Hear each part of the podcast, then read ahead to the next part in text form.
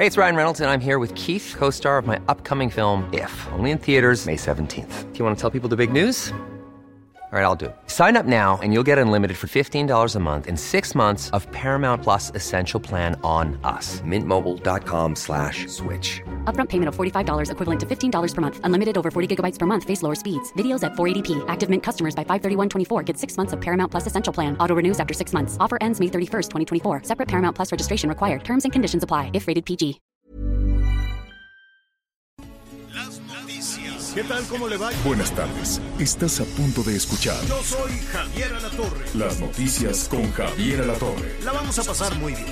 Comenzamos.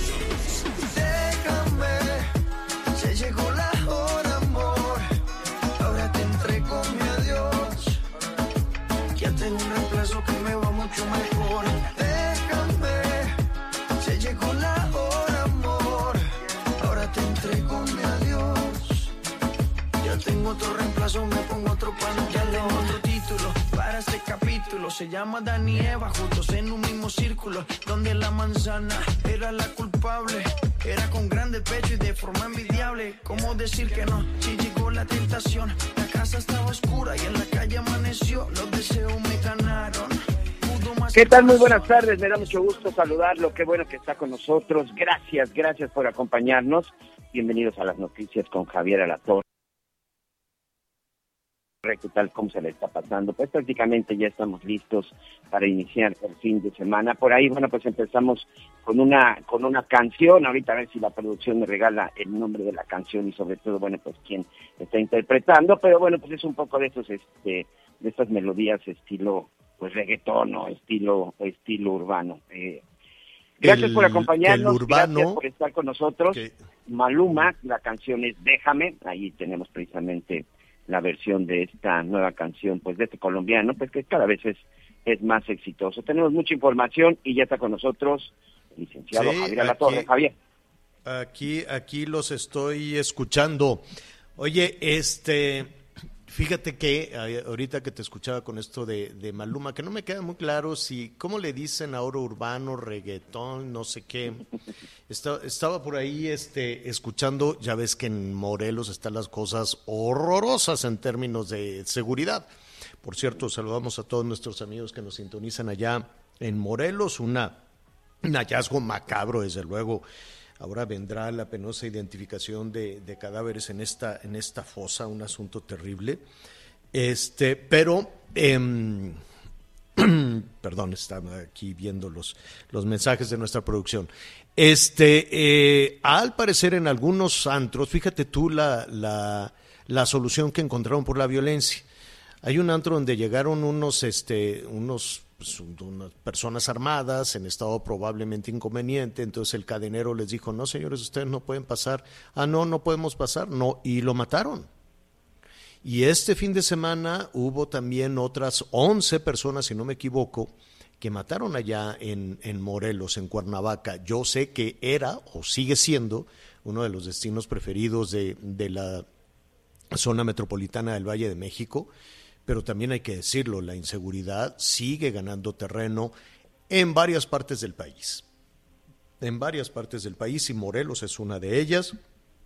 Hoy estaremos hablando de, de esa situación y me llamó muchísimo la atención, lo estaba revisando también en algunos medios locales, donde la solución que están encontrando, ¿sabes cuál es, Miguel? Quitar la música de banda y quitar el reggaetón. Pues qué culpa tiene la música de que las políticas de seguridad pública no sean las adecuadas. No, no, no es la primera ocasión en que se trata de, de evitar la, la música grupera, la música de banda. Lo hemos visto, lo hemos escuchado en este, diferentes estados del país y no necesariamente es la solución. No que la apología del crimen y que entonces los jóvenes salen muy envalentonados con toda esta música. Lo han intentado en Sonora, en Sinaloa, en Nayarit. ¿En cuántos estados quieres, Miguelón? Y evidentemente Sí, claro. la solución, este, la solución no, no, no está por ahí.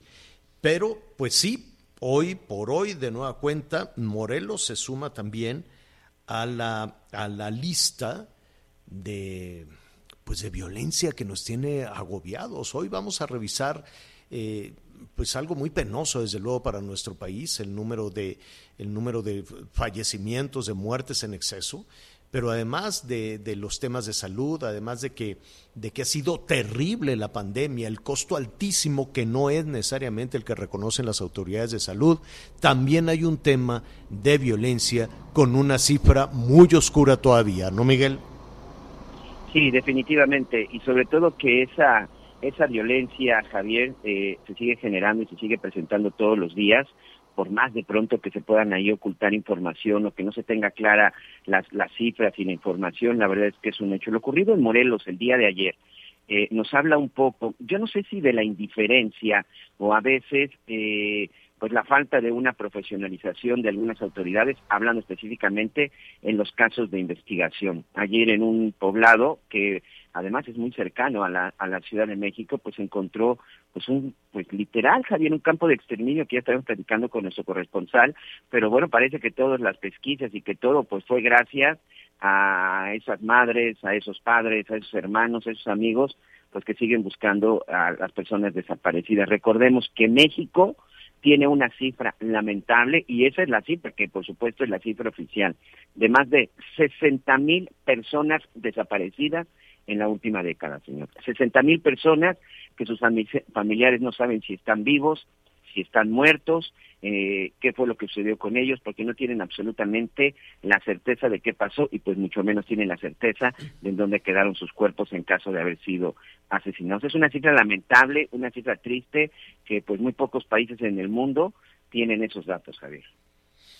Bueno, lo vamos a retomar. Saludamos a nuestros amigos en todo, en todo el país. Hay información en desarrollo muy importante. Vamos a ver cómo están los temas de vacunación. Otra nota también dolorosa para nuestro país es el, el, el, número de fallecimientos, terribles datos que desde muy temprano eh, eh, ofrecía la, el, el, el INEGI Miguel y que nada tiene que ver con aquello que estaba anunciando López Gatel nada absolutamente y, no son y son cifras desde luego que están cotejadas con las actas de con las actas de defunción con todos los este eh, ¿cómo le diré? Todas las eh, problemas que, que, significaron el arranque, el arranque de la pandemia, tener un acta de defunción que dijera fallecimiento por COVID, ¿eh?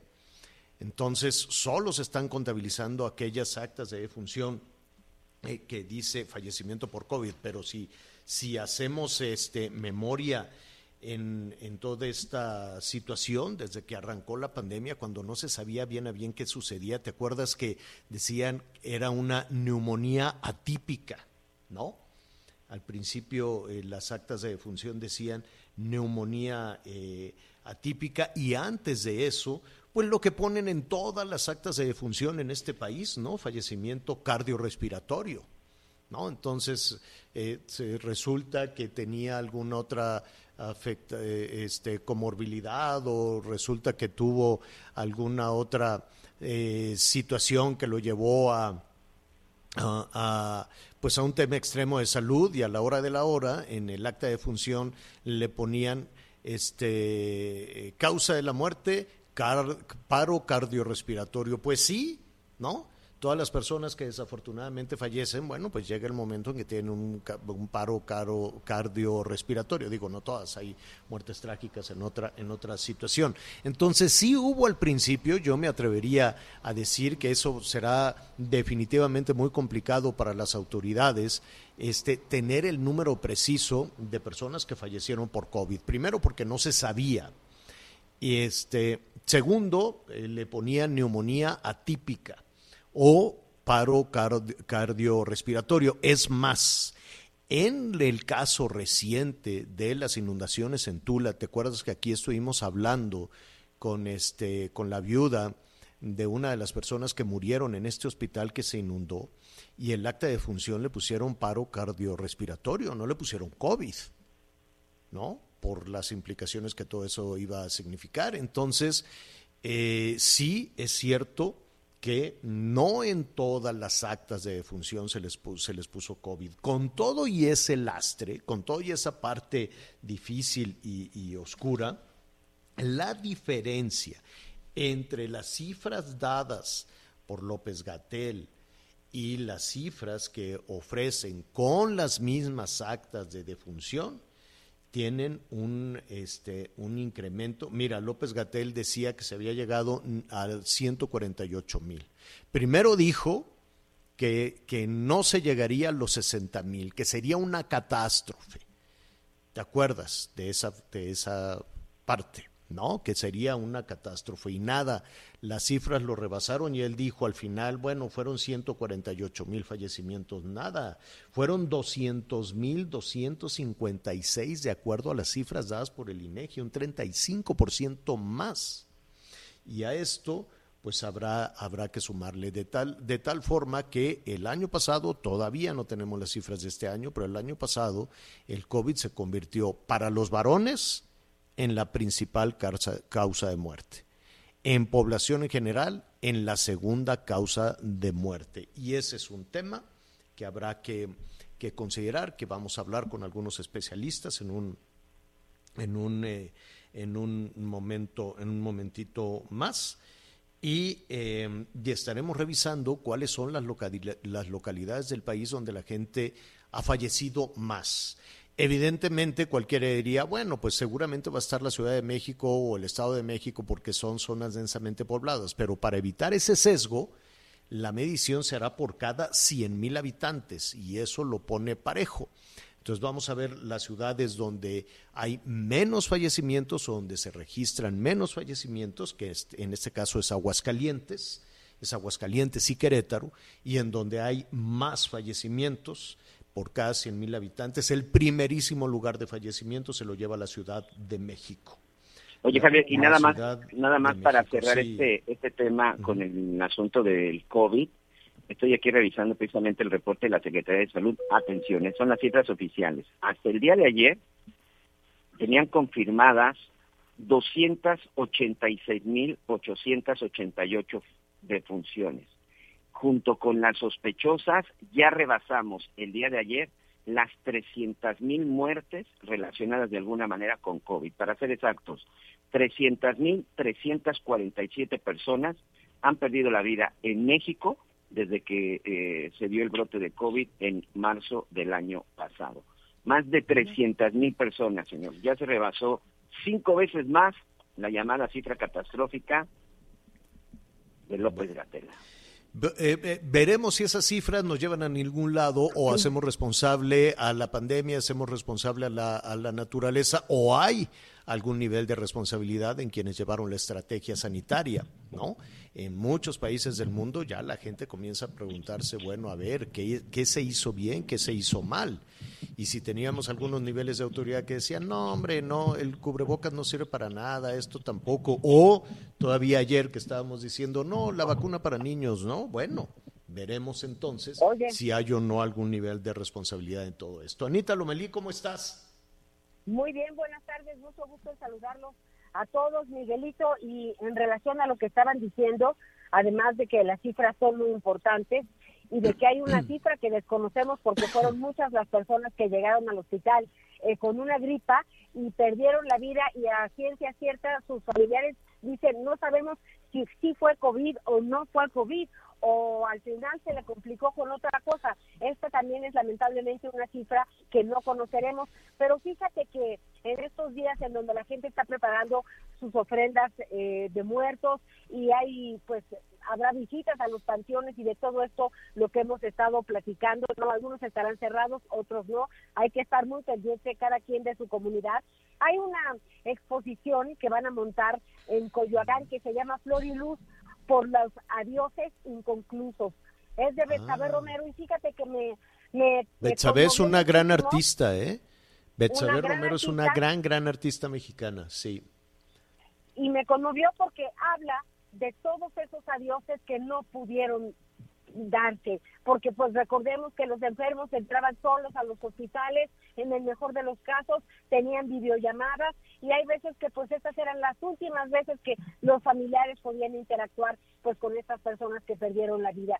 Entonces pues sí, tenemos que estar muy pendientes de todas estas cifras, sí creo que debemos de hacer muchas preguntas y siempre lamentablemente nos quedamos con más preguntas que respuestas, pero bueno, creo, creo que venía al caso este, este comentario de Flor y Luz por los adioses inconclusos. Ahora, hay que decir nada más, eh, independientemente de que vamos a retomar el caso en las conversaciones un poquito más adelante, lo que dice la Secretaría de Salud dice, bueno, es que yo nada más tenía los números de las personas que llegaron a los hospitales, no sabíamos nada de las personas que se murieron en su casa, pues digo, si, si está en tus manos la estrategia, yo quiero suponer que las personas que, que fallecieron en, en su casa, que además el número de, especialistas de salud que fallecieron también es escandaloso. Tenemos el primer lugar en el mundo en ese sentido. Hay que recordar que no se tenía insumos, no se tenía cubrebocas, no se tenía batas para los médicos, no se tenía nada. ¿Por qué? Porque se desmanteló todo esto. Ya lo estaremos retomando en un, en un, en un momentito más. Pero hay que, salir, hay que salir adelante Vamos, eh, ya se le, estamos dando un poquito la vuelta a todo este, este tema. Eh, sí, perdón, Miguel, este, vamos. Antes, antes de continuar rápidamente, eh, quiero informarles, ahorita ya tenemos allá al doctor, está presentando su renuncia como fiscal general de justicia del Estado de Guerrero en este momento, el maestro Jorge Juriel Suriel de los Santos, está presentando su renuncia como irrevocable, está presentando la renuncia ante el Congreso del Estado porque al parecer salió una fotografía, se filtró una fotografía en donde el fiscal, junto con otro funcionario de esta dependencia del Estado de Guerrero, aparentemente se reunió con un integrante del crimen organizado. Es una fotografía que pues se da a conocer y esto está provocando al parecer la renuncia del fiscal del Estado de Guerrero en un momento en donde en el Estado de Guerrero también las cosas están más que calientes, señor. Pero en unos momentos más les voy a tener más información, pero esa información está surgiendo de última hora. Se va el fiscal. Y mira, si salió la fotografía, eh, de pronto antes de las fotografías, pues corren las versiones, corren los rumores, ¿no? Y ahora está presentando su renuncia. Yo no sé si después de la renuncia viene la, la investigación. Bueno, eh, hoy es el día de San Juditas Tadeo, lo vamos a retomar también en un en un momentito más. Hay miles y miles de personas que están acercándose al templo de San Hipólito en la, en la Ciudad de México. Sí, la esperanza mueve. Claro que la esperanza mueve, estamos ya tratando de ver un poquito de luz en el túnel. Sí, las cifras que hoy nos da el INEGI nos, nos aprietan el pecho, nos arrugan el corazón, desde luego, por, el número de fallecimientos que todo esto. Y sí, nos abren la interrogante si, de si las cosas ¿no? En la, en la estrategia sanitaria que se llevó a cabo para enfrentar a el COVID-19. Que estas, estas cifras que ofrece el INEGI las vamos a comentar en este momento con el doctor Alfonso Lara Olivares. Él es cardiólogo, él em, eh, desde luego ha llevado toda una vida de de atención a las personas, sobre todo en el Centro Médico Nacional La Raza del Seguro Social, y me da muchísimo gusto saludarlo. Doctor, ¿cómo estás? Qué gusto que estás con nosotros. ¿Cómo te va? Muy bien, Javier. Mucho gusto de estar con ustedes.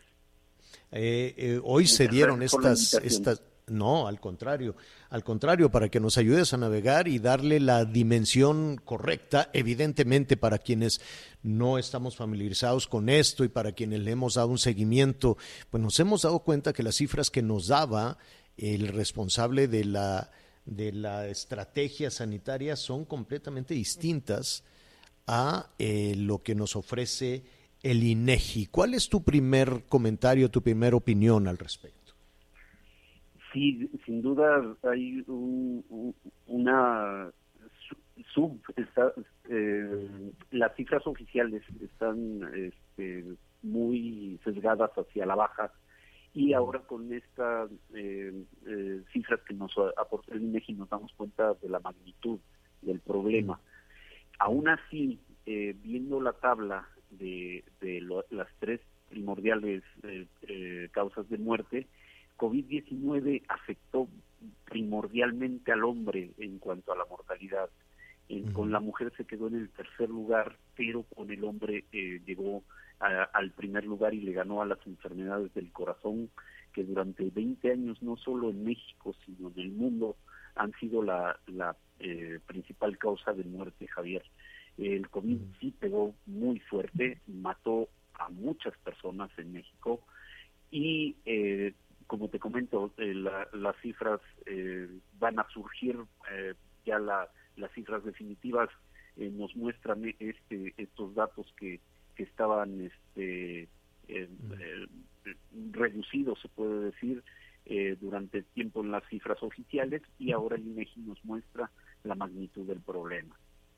En muchas, eh, en muchas ocasiones escuchábamos a los eh, responsables de esta estrategia, en particular a, al doctor López Gatel que decía, bueno, es que la salud de los mexicanos no es la, no es la mejor, la comorbilidad, ¿no? Esta palabra con la que ahora nos hemos eh, familiarizado, las afectaciones en la salud eh, de los mexicanos, e, es decir, se buscaba el argumento en, eh, en, en, en, el estado de salud y en las enfermedades con las que batallamos los, los mexicanos.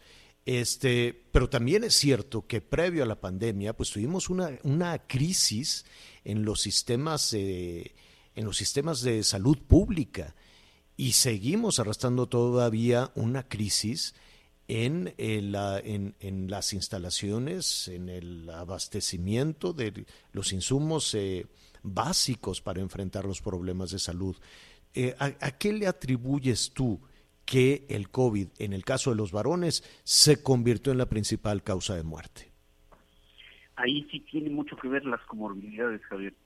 Eh, el, hombre eh, es más eh, menos propenso a venir a, la consulta que la mujer. La, la mujer es más dada a acudir a consulta. Mi, mi, mi consulta es predominantemente femenina.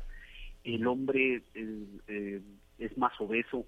Al, el coronavirus se, se guía mucho por la, por la obesidad la grasa que, tenemos alrededor de los receptores que por donde entra el coronavirus a las células es más común en las personas obesas y, lo, y el hombre tiene más obesidad que la mujer.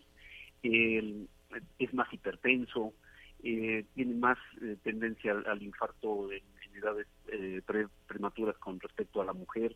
En fin, las comorbilidades del hombre en México sí, sí nos explican el por qué eh, eh, COVID fue el que más mató a hombres, eh, incluso por encima de enfermedades del, corazón. Mientras que en la mujer el COVID como tal eh, quedó en tercer lugar de muertes, pero hay que tomar en cuenta que el, el síndrome post-COVID, que es otra cosa todavía que hay que estar analizando en los siguientes meses, es más frecuente en mujeres y les da más a las mujeres. Eso también hay que tomarlo en cuenta. En las mujeres las enfermedades del corazón se mantuvieron como la principal causa de muerte, la segunda causa diabetes y la tercera causa fue, fue COVID. En el hombre primera causa de muerte COVID, segunda causa enfermedades del corazón y tercera causa diabetes. Pero sí, ahí para explicar eso, las comorbilidades son, son las importantes, Javier. El, Anita, el hombre, ¿sí? Anita Lomelí te quiere, te quiere preguntar, Claro que sí, Anita, mucho gusto. Gracias, Javier. Oiga, doctor, don Alfonso, usted es hombre, ¿no? Yo tuve padre, que en paz descanse, hermanos y un esposo. ¿Qué problema tienen los señores en entender que tienen que ir al doctor y atenderse? Porque de verdad, eh, o sea, me parece terrible que dadas estas circunstancias no nos quede claro la importancia de nuestra salud. Y, y ahora sí que le hablo al nombre de las mujeres. Debemos ver a nuestros esposos para que se Sin duda, Anita, sin duda. Lo que no hacemos en, México eh, es prevenir. Eh, tenemos mucho esto de me siento bien, entonces estoy bien, ¿para qué voy al médico? Y no, hay que acudir para ver si de verdad estamos bien. Y eso es lo que no hacemos los hombres en general y las mujeres lo hacen mucho más, más frecuentemente están como más acostumbradas a acudir con el médico por sus revisiones ginecológicas tal vez este, más frecuentes y de ahí se van acostumbrando a, acudir con el médico, pero los hombres somos más reacios a eso, no, no tenemos esa educación de la, de la eh, prevención en la salud. eh, finalmente tenemos ahí un diagnóstico terrible, ¿no? Y, y podemos ir cruzando, cruzando da, eh, datos. Eh, la primer causa de muerte en varones. Hey, it's Ryan Reynolds, and I'm here with Keith, co star of my upcoming film, If, only in theaters, May 17th. Do you want to tell people the big news? All right, I'll do it. Sign up now and you'll get unlimited for $15 a month in six months of Paramount Plus Essential Plan on us. Mintmobile.com slash switch. Upfront payment of $45 equivalent to $15 per month. Unlimited over 40 gigabytes per month. Face lower speeds. Videos at 480p. Active Mint customers by 531.24 get six months of Paramount Plus Essential Plan. Auto renews after six months. Offer ends May 31st, 2024. Separate Paramount Plus registration required. Terms and conditions apply if rated PG. La tercera en mujeres, una, una cifra de, de de, de fallecimientos adicionales este, terrible también. Y eh, ya además, eh, de acuerdo también a los, a los datos del INEGI, el 45% del gasto de las familias mexicanas, el 45%, doctor, se fue en medicinas.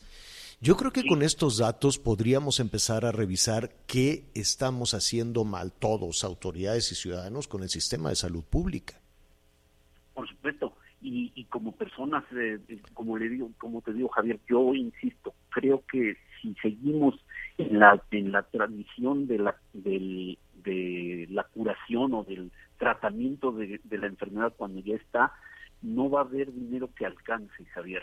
Lo importante, lo fundamental es la prevención. Esto nos lo demuestra. Eh, en una comunidad sana, previamente sana o más sana de la que tenemos actualmente, esto eh, no hubiera ocurrido tanto, no se hubiera marcado tanto. Lo, lo vemos en el mundo, hay, hay sociedades eh, que tienen otra cultura en la cual acuden para prevención y COVID, eh, aparte de todas las estrategias y todo, el solo hecho de que cada quien, cada uno de nosotros nos enfoquemos a estar realmente sanos para enfrentar cualquier eh, situación que, que venga externa, es, fundamental y no lo hacemos. Pues te agradezco, te agradezco muchísimo y escuchando esta última parte que, que, dices de la prevención, bueno, pues ya vienen las bajas temperaturas, ya vienen los temas de la influenza, pues habrá que acudir y a buscar la vacuna, ¿no? no a, vacunarse, no... a vacunarse contra la influenza, no hay otra, este, Javier, sin duda. Mm, bueno, bueno pues eh, te estaremos buscando este para seguir en la consulta Oye, de todas Javier. estas situaciones. Sí, sí, Anita. Doctor, pero de la influenza hay dos tipos de vacuna, ¿no? Una que habla de tres y otra que habla de cuatro. ¿De tres eh, o cuatro qué?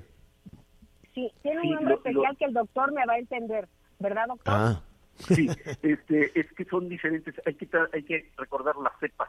Eh, también en la influenza ah. hay cepas y dependiendo de, de, las cepas que tiene la que contiene la vacuna es lo que nos cubre y, y me parece que las eh, ponen un año sí, un año no, un año una y un año otra para cubrir las diferentes cepas que, que tiene la, la influenza. Pero siempre Pero hay que sí preferir la que tenga más. Así es. La que Doctor, más te, para que cubra más. te agradecemos, te agradecemos muchísimo. Ahí está. Hay que cuidarnos, ¿no? Hay que atendernos y este y hay que aprender de esta tragedia terrible que hemos que estamos todavía viviendo viviendo los mexicanos. Muchísimas gracias. Con todo gusto, Javier, un abrazo para todos. Gracias, es el doctor Alfonso Lara Olivares, cardiólogo. Volvemos, hacemos una pausa. Sigue con nosotros. Volvemos con más noticias. Antes que los demás. Heraldo Radio. La HCL se comparte, se ve y ahora también se escucha. Todavía hay más información. Continuamos.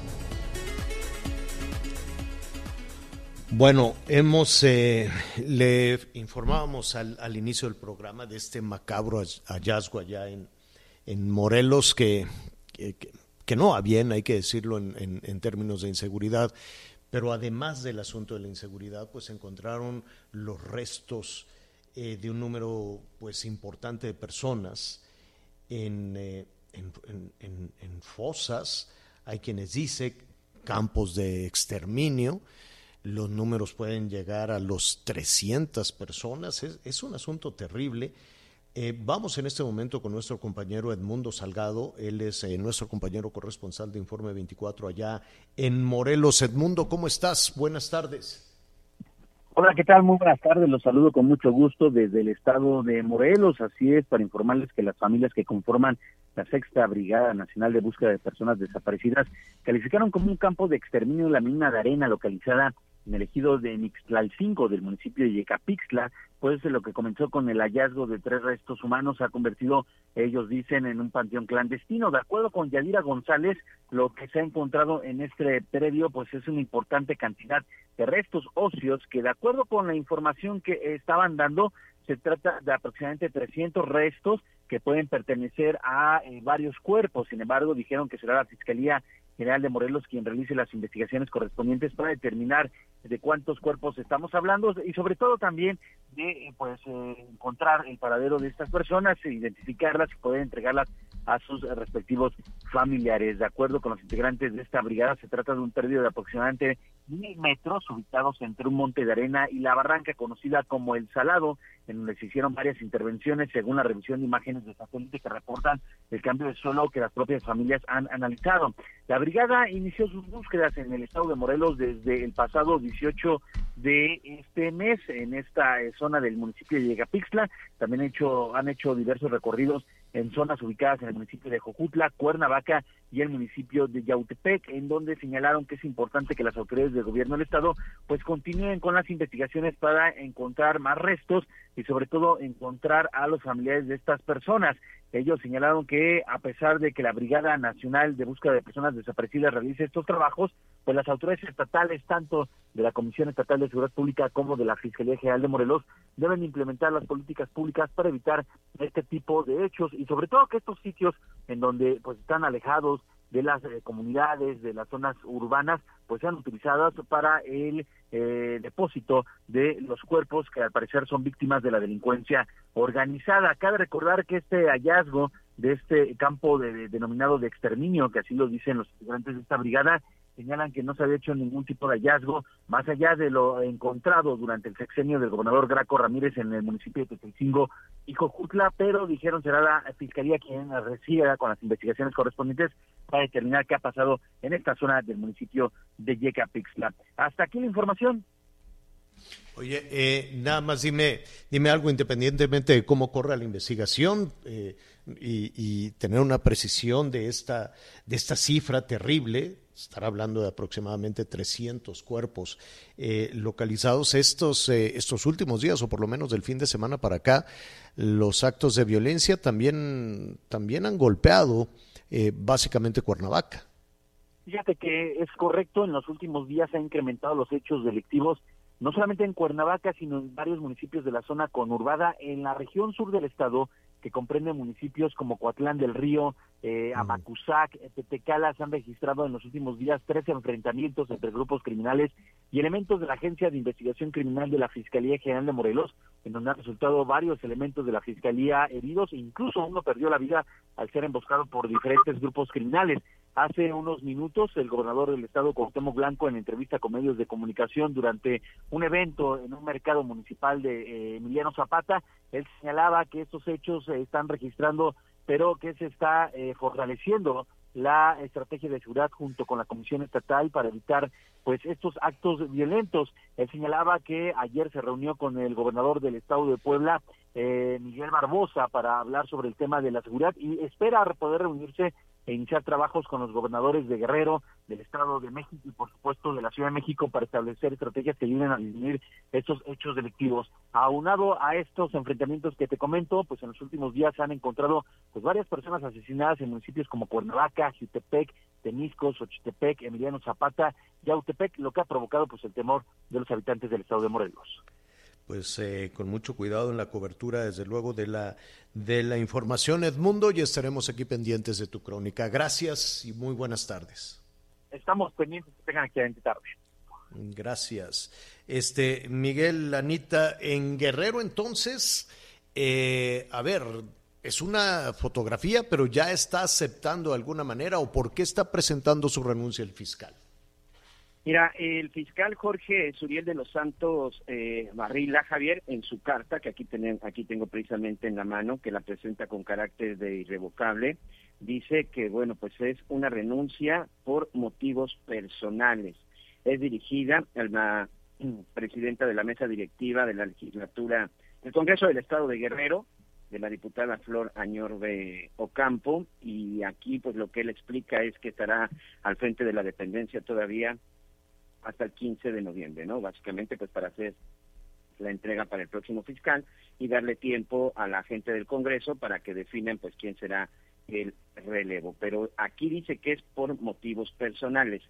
Sin embargo, eh, desde el día de ayer por la noche circuló una fotografía en donde aparece el fiscal acompañado de otro funcionario, otro funcionario que se sabe quién es, pero no quiero decir el nombre porque al final no se alcanza a ver su rostro, el que sí es más claro es del, del, del fiscal, bueno, del, bueno, del todavía fiscal del estado de Guerrero, y se encuentra sentado y enfrente de él hay un sujeto con pasamontañas y con, y con un este, con vestimenta tipo militar. Se dice que es un líder de un grupo criminal que opera en el estado de Guerrero y desde hace ya algún tiempo, a través de maltas y a través de algunas notas periodísticas, pues había señalado al fiscal y a algunos de sus funcionarios como precisamente cómplices de algunos de estos grupos. A partir de esta fotografía, Javier, no se había emitido reacción o comunicado alguno después de que se filtró esta fotografía, pero el fiscal el día de hoy pues presenta presenta su renuncia. Entonces, este... pues quedan, quedan muchas cosas, quedan muchas interrogantes. Si no se investiga, no podría ser, si no se investiga, queda, quedan muchas interrogantes. Uno,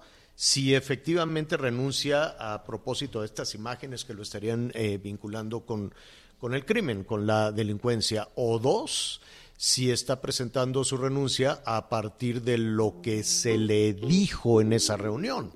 ¿No? Que esa también puede ser otra, otra línea de investigación, ¿no? Que alguien le dijo, oye, a ver, necesitamos que las cosas sean así, así, así y así.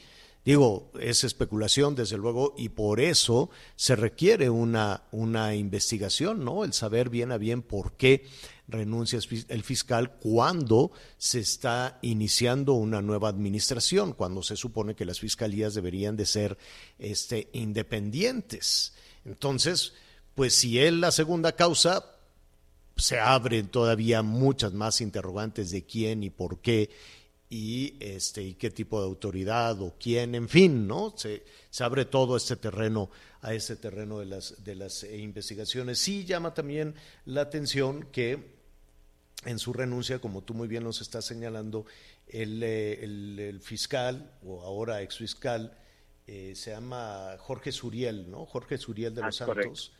Jorge Suriel de los Santos, este, pues le da su agradecimiento y respeto a la gobernadora, dice al mostrarme su intención de respaldar mi continuidad en el cargo, eh, pues no es su jefa o no sé, o es nada más en papel que las fiscalías son independientes y todas las fiscalías pues le deben el cargo al ejecutivo, ya sea estatal o federal, o cómo estará la cosa. Sí, en teoría se supone que ya son fiscalías independientes y que incluso la carta se la mandan al Congreso porque el Congreso es quien confirma y ratifica eh, eh, al fiscal, ¿no? Lo vimos con el con el fiscal federal, pero bueno, al final tú sabes pues, que son propuestas. Queda ahí la interrogante. el partido gobernante tiene mayoría en el Congreso, pues bueno. Bueno, pero ahí la interrogante pues es muy seria, ¿no? Si no hay eh, verdaderamente una investigación, ¿qué fue lo que llevó a la renuncia del fiscal, ¿no? Lo sorprendieron o, o algo se le dijo, algo se le informó. Y es entonces cuando esos espacios se llenan con muchas, muchas, muchas especulaciones. Bueno, este, vamos a aprovechar rápidamente, no sé si tenemos un minuto antes de, antes de la pausa para este Anita Lomelí, dinos, ¿habrá desfile? ¿No va a haber desfile? ¿Va a ser el mismo de James Bond? ¿O cómo está la cosa? No, no, no, no, no. Va a ser un desfile el domingo, va a ser un gran recorrido. Eh, y pues la verdad, ahí estaremos. ¿En carro? ¿Tú, ¿Tú vas a desfilar? ¿Tú vas a desfilar? Mira, me estaría muy bien. Por ir a recorrer ahí de una Catrina, no corto, corto, largo, largo, vivos y muertos Ahí Está bien. Mira, a todos nos gustan los desfiles, mejor ese desfile que sí, y, pero sí va a poder ir la gente o nada más va a ser un desfile para, para funcionarios como los últimos. los últimos han sido solo para funcionarios.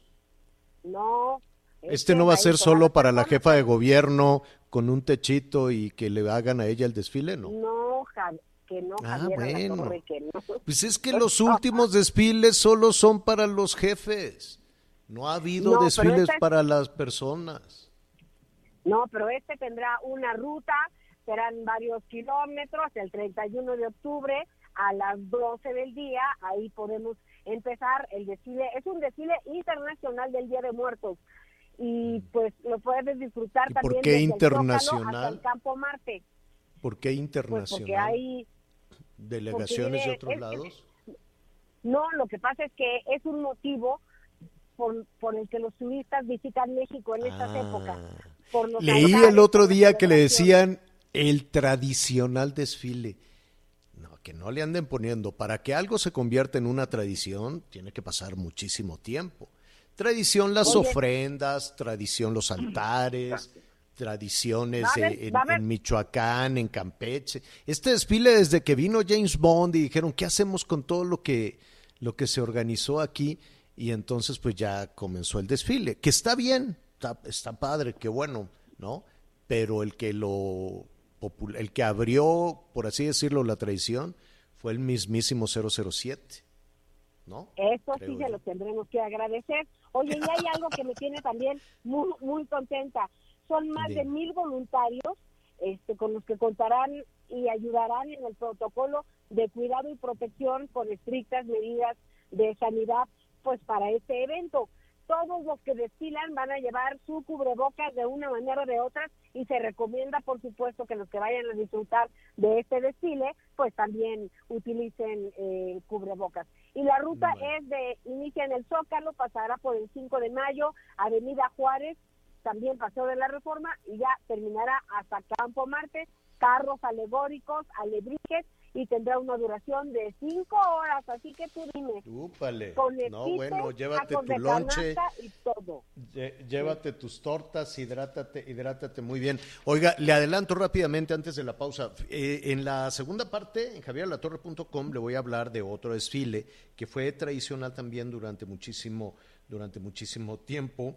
Y este, de- eh, perdón, aquí nuestro productor me hace reír.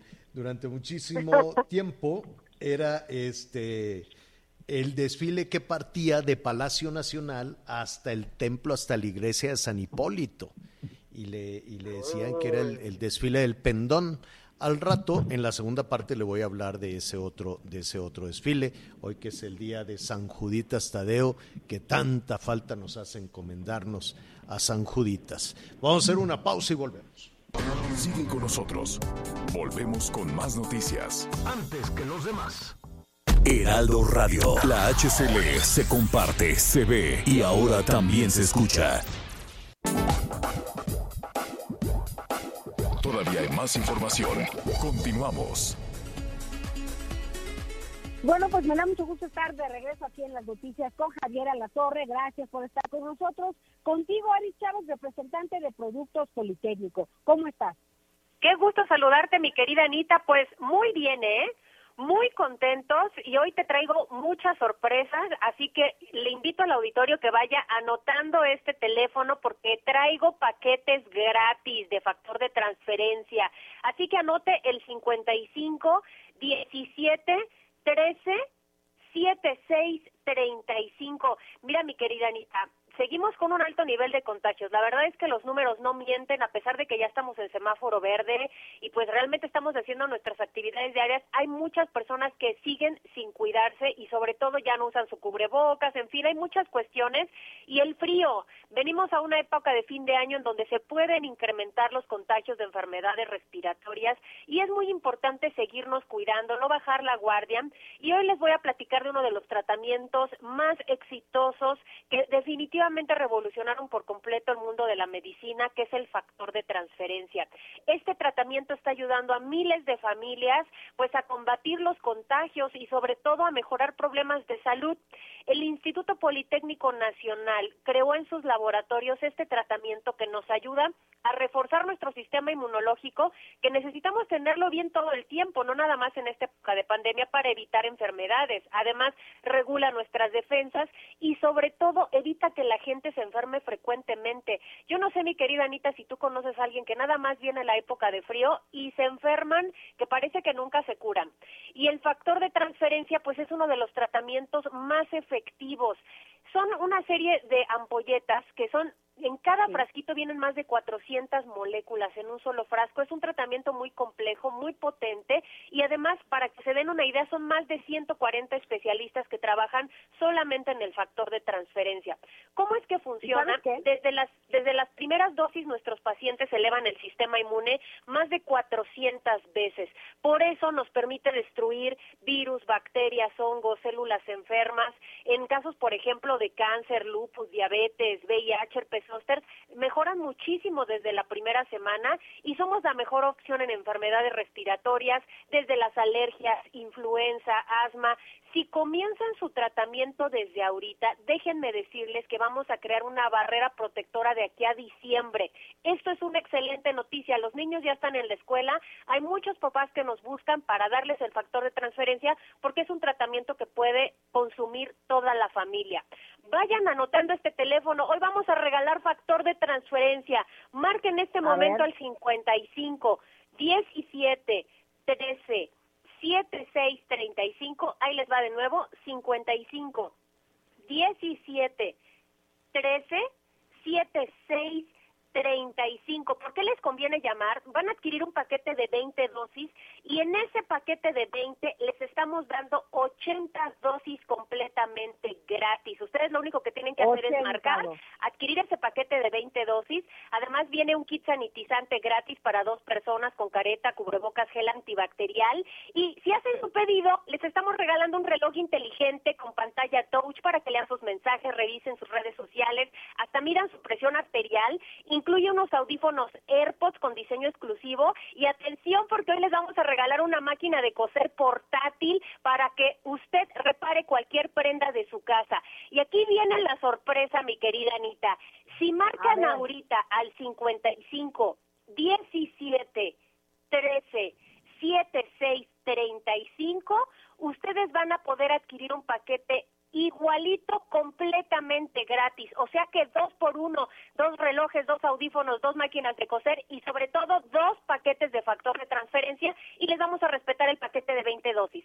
55, Bien. 17, 13, 76, 35. ¿Cómo ves, mi querida Anita? ¿Poco no está padrísimo? Está fantástico, la verdad es un súper paquete, son muchas sorpresas cosa que te agradecemos mucho y nos vemos mañana, querida Ari Chávez. Gracias. Hasta luego. Buenas tardes. Hacemos una pausa y enseguida estamos de regreso en las noticias con Javier Alatorre. Sigue con nosotros. Volvemos con más noticias. Antes que los demás. Heraldo Radio. La HCL se comparte, se ve y ahora también se escucha. Todavía hay más información. Continuamos. Oiga, eh, ya nos eh, eh, estamos concluyendo la, primera parte, la primera parte del programa. Muchísimas gracias a las estaciones de Audiorama, las estaciones de El Heraldo Radio. Pero mire, acompáñenos, es muy sencillo, javieralatorre.com javieralatorre.com y ahí estaremos en la, en la segunda parte, Anita Lomelí, Miguel Aquino, servidor. Mire, entre otras cosas que vamos a, estar platicando de los desfiles y demás. Fíjate que ya en Estados Unidos están batallando, Anita, y lo vamos a retomar ahora porque no tienen mano de obra, ¿no? No tienen forma de, de, bajar los contenedores, las mercancías, no hay choferes, no hay distribución. Con este tema de la pandemia, muchas personas no regresaron y entonces ahora pues están contratando por todos lados. Eh, de eso, de eso vamos a hablar. simplemente, mándeme. Simplemente, ¿qué decía? No, no, no. Eh, bueno, hay una empresa que contrata a, muchos empleados eh, allá en los Estados Unidos. Es uno de estos almacenes. Bueno, voy a decir rápidamente el nombre Costco. Esta, esta dice, oye, pues la gente no llega de una empresa a otra empresa, se lo, se los están pirateando y entonces dijo, bueno, pues una manera de traerme a la gente es aumentarles el sueldo. y estoy aquí más o menos. ¿A cómo está el dólar? ¿A 20? Oye, más o pues qué menos. interesante. Más o menos. Está a más o menos a 20. Entonces, hoy en la mañana dijeron, a ver, los que vengan a trabajar aquí les vamos a dar 17 dólares la hora, que son como 300. Planning for your next trip? Elevate your travel style with Quince. Quince has all the jet setting essentials you'll want for your next getaway, like European linen, premium luggage options, buttery soft Italian leather bags, and so much more. And it's all priced at 50 to 80% less than similar brands. Plus, Quince only works with factories that use safe and ethical manufacturing practices. Pack your bags with high-quality essentials you'll be wearing for vacations to come with Quince. Go to quince.com slash trip for free shipping and 365-day returns.